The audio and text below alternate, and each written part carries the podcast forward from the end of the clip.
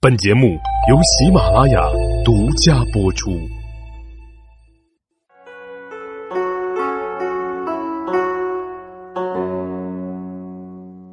大家好，欢迎大家收听有罗说历史。上一集我们讲到，吕蒙让邓玄之去见郝普，为他分析祸福。那么这邓玄之见到郝普之后啊，便把吕蒙的意思都转述给了他。郝普呢，也就信以为真了，所以他感到很恐惧，就准备投降了。邓玄之于是就先行出城向吕蒙报告，说呀，这郝普一会儿便会出城请降。吕蒙于是就预先安排了四名将领，让他们各自挑选百人，等着郝普一出城，便立马抢入，守住城门。不久，这郝普果然出城了。吕蒙是亲自迎接了他，还拉着他的手一起上了船。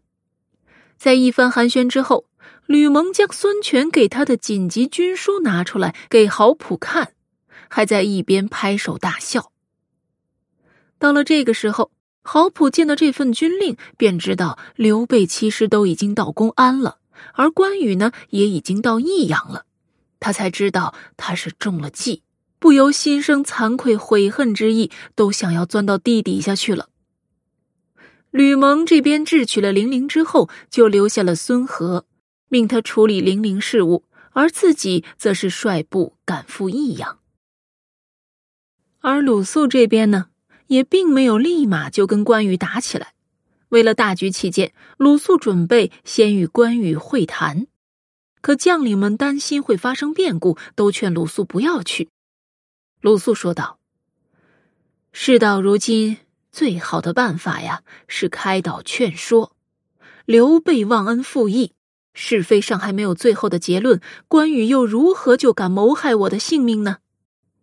说罢，鲁肃邀请关羽会面，提出各自都将兵马布置在百步以外，双方将领各带单刀赴会。双方会面之后，鲁肃责备关羽道。我们江东是真心诚意的将土地借给你们的，是因为你们兵败从远方而来，无立足之地。可现在你们得了益州，却还没有还荆州的意思。如今呢，便只要求你们归还三郡，而你们还是不肯从命啊！关羽答道：“乌里那次战役，刘将军直接参战，竭尽全力打败了敌人。”难道就白白辛苦了吗？就不能拥有一块土地吗？而您如今是要来收取土地了吗？鲁肃见状，大声斥责道：“不对！当初在长坂与刘备会面之时，他的部众都抵挡不了敌军一笑的人马，志节气穷，士气低落，势力衰退，都打算远逃了。”那时他断然想不到会有今天。我们主公可怜他刘备无处安身，不惜借土地和百姓，这才使得刘备有了落脚之地，帮他解决了困难。而刘备却是自私自利、虚情假意、孤扎恩德，损坏了我们的友好关系。现在他都已经得了益州了，有了力量了，却又想要兼并荆州土地。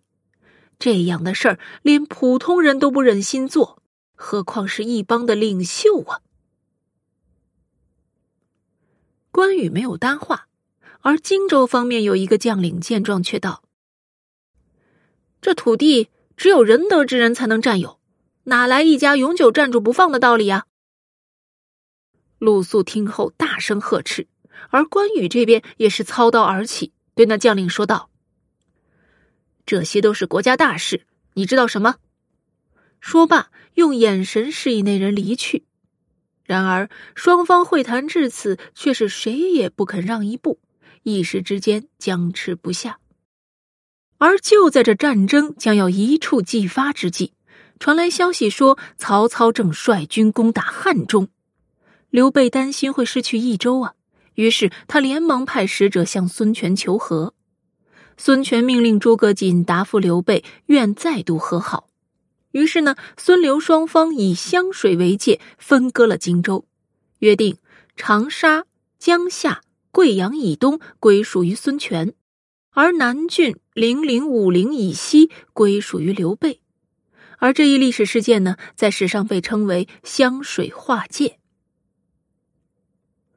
孙刘休战之后，刘备的属下偏将军黄权听闻张鲁败逃于巴中，于是就进言道：“如果要是失去了汉中，则这三巴之地就会受到威胁，这可就相当于是割去了蜀地的大腿和臂膀啊！”刘备于是就命令黄权为护军，让他率领诸将进入巴中去迎接张鲁。然而呢，此时的张鲁已经受到了曹操的小玉安抚，人呢都已经回到南郑，向曹操投降了。在曹操平定了汉中之后，他的丞相主簿司马懿就向他建议说：“刘备靠着诡计劫持了刘璋，但是蜀人并没有完全归附于他呀。此时他却是兴兵争夺江陵。”这可是个不能失去的好机会呀！如今我们攻克汉中，益州也受到了震动，此时进兵攻击，势必土崩瓦解。圣人不能违背天时，也不能错过良机呀！可曹操却不这么认为，他说道：“人都是苦于不知足，即使已经得到了陇地，又怎么还能眼望着蜀地呢？”而主簿刘烨也劝曹操现在进军。他说道：“刘备这个人可是人中豪杰呀，他做事情有章法，但是呢却缓慢。如今他取得蜀地的时间不长，还不能依靠蜀人；而我们呢，则是刚刚攻取汉中，蜀地之人受到震动，非常恐慌，是将自行崩溃。”以主公的英明，趁其崩溃之时率兵压境，一定能够取胜的。但如果稍有迟缓，那诸葛亮可是以擅长治国而为相的，关羽、张飞也是勇冠三军的将领。蜀地人民安定之后，再又据守险要之处，我们可就很难再进攻了。现在不去攻取，必将会成为我们的后患呢。然而，曹操终归都没有听从这些建议。七天之后，蜀地来降的人说：“蜀中一天会发生数十次的惊扰，那守将虽是通过斩杀叛乱来弹压了，但是却仍旧安定不下来呢。”曹操听闻之后，就再度询问刘烨，说道：“咱们现在还能进攻吗？”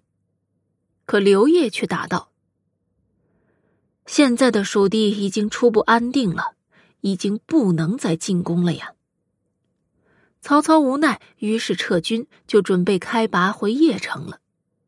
他任命夏侯渊为都护将军，率领张合、徐晃等人守卫汉中，任命丞相长史杜袭为驸马都尉，留下掌管汉中事务。